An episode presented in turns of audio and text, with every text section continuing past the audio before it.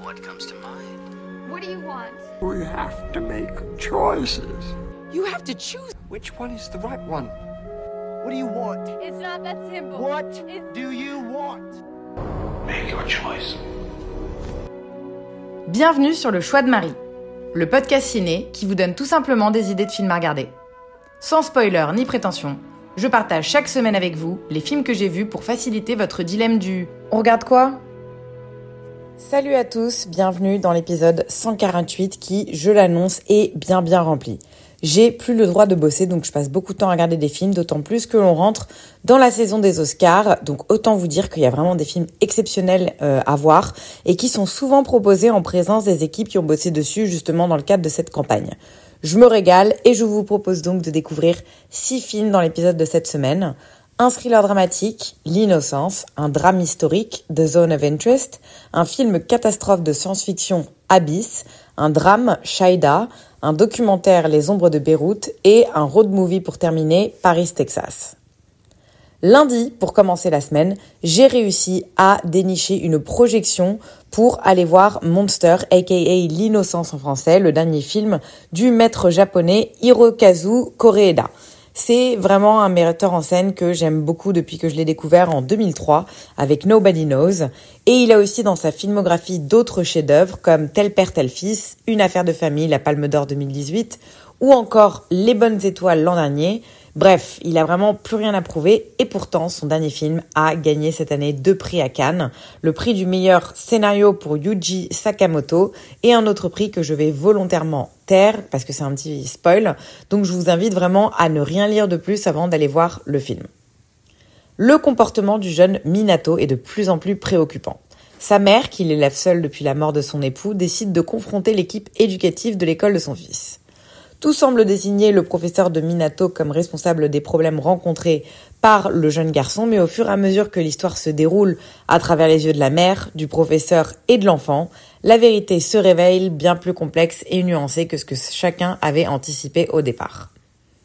Koreeda, il avait un petit peu euh, baissé dans mon estime avec les bonnes étoiles que j'avais vraiment pas aimé l'an dernier, mais le voilà qui remonte en flèche avec ce nouveau film, un pur bijou de cinéma. Je vais faire de mon mieux pour ne rien spoiler parce que je pense vraiment que c'est intéressant d'aller voir ce film sans savoir grand chose dessus. C'est un triptyque qui nous propose euh, de découvrir l'histoire de Minato sous trois points de vue différents au fil du film. Les personnages sont tous plus touchants les uns que les autres et le scénario relève du génie. J'ai en particulier adoré à quel point le film joue sur les apparences souvent trompeuses et à quel point il parvient à embarquer le spectateur sur des fausses pistes, toujours avec malice et ingéniosité. Le talent du scénariste, mais aussi de Koreeda et de sa mise en scène, c'est d'avoir fait ce film en se mettant à la place du spectateur, en prenant du recul sur leur rôle de créateur et en cherchant à percevoir le film comme il sera vu. On se retrouve devant un film du coup d'une générosité immense et d'une créativité sans limite. La réelle est raffinée et la photographie ne peut qu'enchanter la rétine et vient vraiment euh, accentuer l'amour que l'on ressent pour tous les protagonistes de l'histoire. Je reste très très vague volontairement sur l'histoire parce que vraiment je vous invite à ne rien lire dessus, mais c'est tellement tellement prenant, tellement juste et tellement nuancé, tout est vraiment montré subtilement, il n'y a pas d'excès. Et le film délivre son message euh, qui est très poignant de façon magistrale avec un climax final qui s'aligne parfaitement avec toute la progression de l'histoire. Un autre énorme point fort, c'est les acteurs que je découvrais tous pour ma part, mais qui sont euh, vraiment bluffants. Sakura Ando qui joue la mère, mais aussi Eita Nagayama, le professeur, ou Yuko Tanaka, la proviseure. Mais forcément, la révélation, c'est vraiment les deux jeunes garçons, Soya Kurokawa et Inata Igari, Iragi, pardon, qui sont euh, époustouflants de justesse et dont chaque regard nous prend à la gorge. On n'oublie pas non plus la BO signée Ryuichi Sakamoto. C'est la dernière qu'il ait faite avant sa mort et le film lui est donc dédié. Voilà, c'était une gigantesque claque pour commencer la semaine devant l'innocence de Koreeda, parfait en de nombreux points et qui risque vraiment de figurer dans mon top de l'année.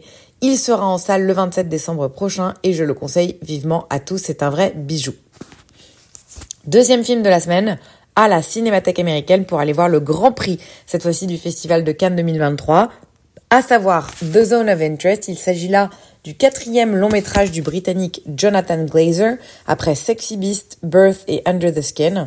J'ai vu les deux derniers euh, dans la liste. Je suis pas une grande grande fan de son travail, même si il faut l'admettre qu'il fait toujours des propositions originales et osées faut saluer l'effort, d'autant plus lorsqu'il remporte le prix, euh, aussi un prix aussi important à Cannes. On a assisté à une projection à nouveau en présence du Réal. Le commandant d'Auschwitz, Rudolf Haas, et sa femme Hedwig s'efforcent de construire une vie de rêve pour leur famille dans une maison avec jardin à côté du camp. Synopsis très simple et honnêtement très réaliste étant donné qu'il n'y a pas vraiment de trame narrative dans le film, il s'agit juste du quotidien très atypique de cette famille. L'opposition entre ce qu'il tente de construire et l'extérieur est au centre du film qui insiste sur l'indifférence que témoignent les nazis envers l'extermination qu'ils mettent en œuvre au quotidien. Ça fait vraiment froid dans le dos, j'étais mal à l'aise durant tout le film, ce qui était sûrement voulu, mais qui forcément n'est pas très agréable. Parfois un petit rire étouffé d'aberration, mais dans l'ensemble, c'est pas vraiment une expérience sympathique ce film. La réalisation, cela dit, de Jonathan Glazer, elle est irréprochable par la distance qu'elle projette entre la caméra et la famille de Hoss. Tout est vraiment vu en plan large, fixe, établissant la relation d'exposition et non d'immersion dans le foyer. Et euh, dans cette observation par l'éloignement, il ne mêle aucun pathos, en effet. Et en fait, pour ce qui concerne les os, on ne, ressent rien pour eux, on n'a pas envie de s'attacher à eux. C'est un choix capital, mais nécessaire, parce que si aucun de ces personnages n'est vu en gros plan, s'il n'y a pas de dramaturgie en tant que telle, c'est car on ne peut pas fictionnaliser ce qui s'est déroulé. Tout est réel, tout, ressemble presque à un documentaire et on connecte donc, donc beaucoup moins avec ces personnages. Notons par ailleurs que le film s'entend tout autant qu'il se regarde. Les voix sont en effet à peine plus fortes que les bruits de fond qui proviennent des camps. C'est honnêtement un cauchemar assez déplaisant cette dichotomie. L'exercice de style, il est clairement réussi, mais je dois vraiment avouer que j'étais heureuse lorsque le film s'est arrêté. Le cast est très fort par son stoïcisme. J'ai toujours euh, du mal à imaginer comment c'est possible de jouer des monstres pareils qui ont existé en plus. Christian Friedel dans le rôle du commandant et l'excellente Sandra Hüller qu'on peut également voir en ce moment dans le rôle principal de la Palme d'Or Anatomie d'une chute. C'est elle qui joue sa femme. Ils sont tous les deux hyper bien castés, même si la distance entre le spectateur et ses personnages, comme je le disais, empêche d'en faire des caisses sur leur performance. In fine, je suis du coup un peu mitigée. C'est assurément réussi pour moi un film qui souligne son propos aussi efficacement que celui-ci.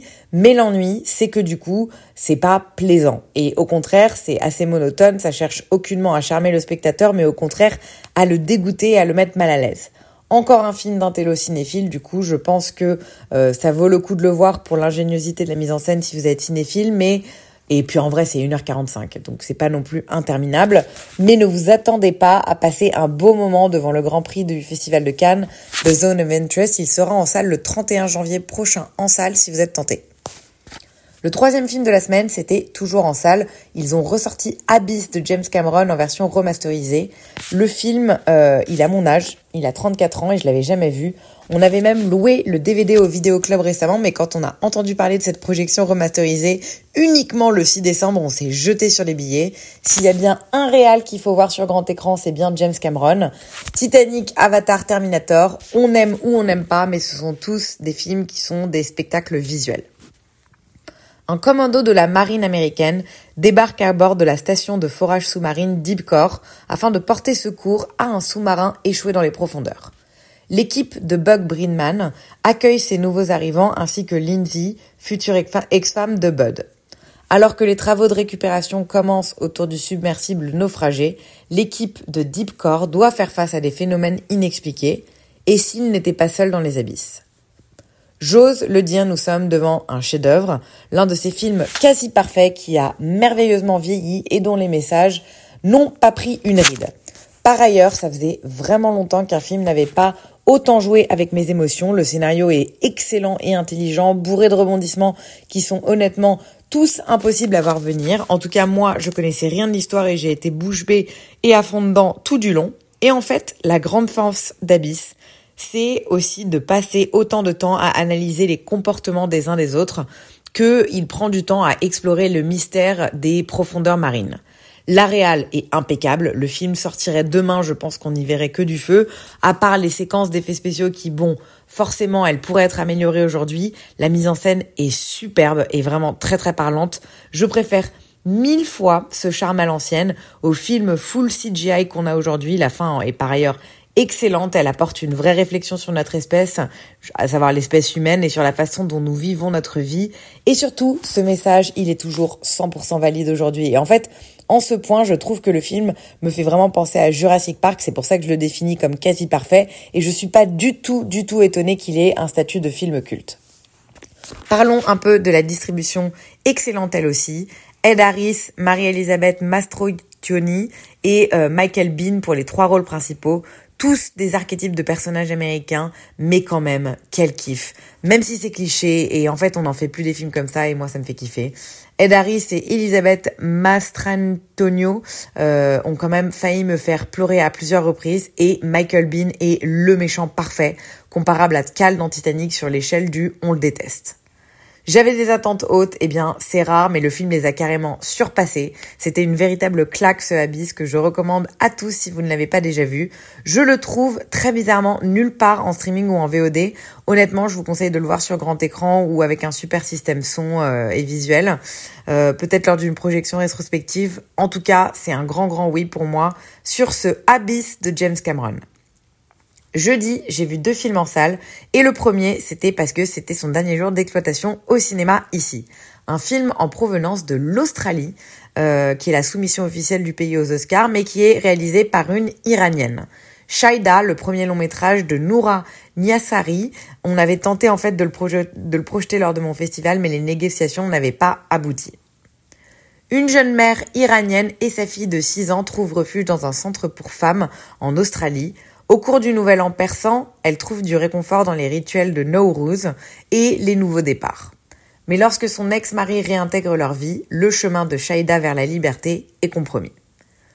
Ce que le synopsis ne dit pas, c'est que la mère et la fille cherchent à rester en Australie et sont dans une certaine incertitude sur la question de leur immigration dans ce pays. C'est pas un point central du film, mais ça l'était pour moi parce que j'étais pas de très bonne composition au moment de voir le film. Je venais d'apprendre que ma demande de visa nécessitait plus de preuves et je crois que du coup, par précaution, j'ai pas voulu euh, rentrer trop dans le film. J'ai presque voulu me déconnecter et mettre de la distance entre moi-même et le film pour ne pas qu'il m'affecte trop. Et en fait, j'ai l'impression que tout ce que je vais dire à partir de maintenant, du coup, va manquer un petit peu d'objectivité parce que j'ai pas été subjuguée par ce film. Je pense aussi que j'avais vu le top du top des films euh, sur ce sujet récemment euh, dans mon festival entre Inshallah a Boy, Tiger Stripe et In Flames. Et en fait, les droits des femmes bafoués dans les pays du monde musulman, on connaît et du coup j'ai trouvé que le film manquait un petit peu de fraîcheur. Ça reste dur comme histoire, je dis pas le contraire, et, mais on va dire que j'ai pas été autant happée que j'ai pu l'être devant d'autres films sur un sujet similaire. La mise en scène est bonne sans avoir grand chose de transcendant. J'ai pas non plus adhéré à l'environnement cosmopolite qui ne renforce pas euh, le propos. Voilà, le fait que ce soit en Australie, je trouve que ça nous sort un peu de de l'emprisonnement du personnage. C'était pas mauvais et même plutôt franchement pas mal pour un premier film, mais je trouve qu'on a vraiment vu, vu mieux et vu mieux récemment pour pour ma part. J'ai néanmoins trouvé que le cast était incroyable. La franco-iranienne Zar Amir Ebrahimi, dans le rôle titre, crève l'écran. Elle est bourrée de talent, cette femme, et elle a su parfaitement doser toutes les émotions de son personnage ici. Mais j'ai trouvé également que sa fille, jouée par la jeune Selina Zahednia, euh, donc elle c'est le premier rôle et qui n'a vraiment euh, pas des scènes faciles à jouer. Je l'ai trouvée bluffante de réalisme. Je me demande toujours comment ils arrivent à pondre des performances pareilles à un si jeune âge. Elle a vraiment un grand avenir devant elle cette petite. In fine, pas le film de l'année, mais ça reste plutôt bon. Kate Blanchett est par ailleurs l'une des productrices exécutives du film, donc c'est quand même assez prometteur pour la réal. Je mets mon manque d'enthousiasme un petit peu sur le compte de mon moral en entrant dans la salle. À vous de voir si vous êtes tenté. Regardez peut-être la bande-annonce. En tout cas, il n'a pas encore de date de sortie en France, Shaida, même si je vois une page hallucinée de créer. Avant-dernier film et dernière toile au ciné, c'était pour une projection privée d'un film irlandais soumis aux Oscars dans deux catégories, meilleur documentaire et meilleur film en langue étrangère. Il s'agit d'un film euh, déjà sorti en France, qui est sorti directement sur Arte, qui, qui l'a coproduit. Il s'appelle Les ombres de Beyrouth. C'est un duo de réalisateurs irlandais pour ce film, Stephen Gerard Kelly et Gary Keane. Le premier n'avait jamais réalisé de film, il était là à la projection, mais il, s'est en fait lié d'amitié avec les familles euh, lorsqu'il habitait au Liban et il a donc décidé de faire un documentaire sur eux. Dans un Liban miné par la crise, la lutte pour la survie de quatre familles dans les quartiers de Sabra et Shatila à Beyrouth, entre misère, invisibilité et espoir de jours meilleurs, une version contemporaine des Misérables. Difficile de parler de ce film tellement j'ai peu envie de me replonger dedans. C'est l'un des documentaires les plus durs que je n'ai jamais vu. Je suis probablement aussi un peu biaisée étant donné que je suis à moitié libanaise, mais vraiment, il m'a pris à la gorge tout du long ce film. C'est terrible d'être témoin d'autant de misère et je trouve que, en fait, voilà, il n'y a, rien d'autre à dire. 30 000 personnes sont cantonnées dans une zone d'un kilomètre carré et pourtant, tout est sordide sauf les gens. Le documentaire est filmé entre 2018 et 2022 et il suit en fait l'évolution de ces gens qui ne perdent pas espoir malgré des conditions de vie dramatiques et plus que critiques. On assiste à leurs galères du quotidien mais aussi aux tragédies qu'ils vivent et on ne peut en fait qu'être touché même si on ne les connaît pas. Et pourtant, la force du film, c'est qu'il ne tombe pas dans le misérabilisme, il ne cherche pas à nous donner pitié, il montre au contraire à quel point ils continuent tous de se battre et à garder espoir lorsque nombreux d'entre nous auraient déjà abandonné depuis bien longtemps. Les images sont belles, euh, bien qu'elles dépeignent des horreurs, mais elles ont su, en fait, ce qui est la force, c'est qu'elles ont su capturer plein de détails sensoriels du quartier et en fait, on s'y croirait vraiment. Si j'ai une critique à émettre, c'est que l'aspect historique et le poids euh, des politiques gouvernementales capitalistes euh, sont euh, trop peu évoqués dans le film pour en comprendre vraiment les causes et en désigner les les coupables. Visiblement, c'était pas du tout le but, mais je trouve que ça aurait quand même donné un sentiment d'injustice encore plus fort et permis de tirer la sonnette d'alarme encore plus sur ce qui se passe si on avait un peu plus de contexte politique du pays. Le portrait des habitants de Sabra et Chatila est brillant, mais j'aurais aimé un poil plus d'explications sur le pourquoi. Pas forcément pour moi personnellement, mais je pense que ça aiderait le film à avoir plus d'impact sur la population étrangère qui va le voir. Ça reste un film que je recommande, euh, même si voilà, c'est, je l'annonce, c'est 1h30 qui vont être très difficiles à passer. Je préfère vous prévenir. Comme je le disais en intro, il est déjà sorti en France le 1er août sur Arte. C'est donc dessus que vous pourrez le voir si vous êtes tenté. C'était Les Ombres de Beyrouth. Pour terminer la semaine, j'ai regardé un classique que je n'avais jamais vu, Paris, Texas de Wim Wenders. J'ai tellement aimé Perfect Days il y a quelques semaines que je me suis dit que je devais vraiment m'intéresser plus à la filmographie de ce réal que je ne connais que trop peu. Parmi ses films les plus connus, L'ami américain, L'état des choses, Les ailes du désir et le sel de la terre, et bien sûr, Paris, Texas, probablement le plus connu qui lui a valu la Palme d'Or à Cannes en 1984. Un homme réapparaît subitement après quatre ans d'errance, période sur laquelle il ne donne aucune explication à son frère venu le chercher dans le désert. Ils partent pour Los Angeles récupérer le fils de l'ancien disparu, avec lequel celui-ci part au Texas à la recherche de Jane, la mère de l'enfant. Une quête vers l'inconnu, une découverte mutuelle réunit ces deux êtres au passé tourmenté. Et bien là, je trouve que c'est à nouveau un film qui n'a pas volé son statut de film culte, c'est vraiment super. La réalisation est proche de la perfection, il nous propose ici un drame reposant mais de grande intensité. Et euh, en plus de jolis euh, décors naturels du Texas, le film est aussi bourré de scènes dépaysantes qui sont remplies d'émotions dans des décors qui sont aujourd'hui devenus iconiques. Ajoutez à cela une photographie sublime et une BO magique de Ray Cooder, ça explique vraiment le, caractère quasi parfait de ce film. Du côté de la narration, je trouve que Paris, Texas livre une histoire qui est assez simple mais touchante, qui nous permet de passer par plusieurs stades. Il y a de l'émotion, il y a de l'humour parfois, et même si le rythme est un peu mou, Paris, Texas sait nous accrocher. Et c'est un road movie qui est très humain, qui manque peut-être un tout petit peu de gravité, mais qui vient parler au cœur. Et en fait, Finalement, je crois que c'est ça qu'on cherche au cinéma. Et il y a aussi ce petit grain de fantaisie, d'onirisme qui, par certains aspects, m'a fait penser à d'autres films du même style de l'époque, comme Arizona Dream, Baghdad Café ou encore My Own Private Idaho. Le casting est au top, rien à redire là-dessus. Harry Dean Stanton livre une prestation mémorable et nous surprend un peu plus au fur et à mesure du film. Face à lui, on a Dean Stockwell dans le rôle de son frère qui trouve probablement ici son meilleur rôle au cinéma. On regrette presque de ne pas l'avoir dans la deuxième partie du film. Natasha Kinski, euh, elle apparaît finalement assez peu dans le rôle de Jane, mais c'est probablement la plus iconique du cast, totalement envoûtante et lumineuse. Enfin, ils sont un peu moins présents, mais j'aimerais aussi souligner les interprétations très justes d'Hunter Carson et Aurore, Aurore Clément, pardon. C'était le film parfait pour le moule dans lequel j'étais euh, vendredi.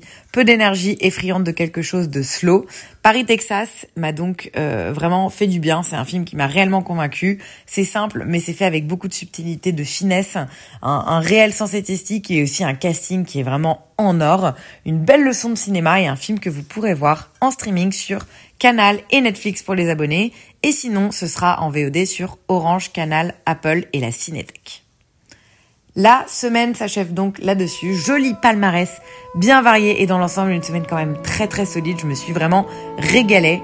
Un bon mix de nationalités, de genre et de mood, de l'ancien et du nouveau également. Vraiment quelque chose de rafraîchissant comme semaine qui, j'espère, aura le mérite de vous inspirer tous, quels que soient vos goûts. Je vais essayer d'aller voir les sorties euh, des Oscars la semaine pro.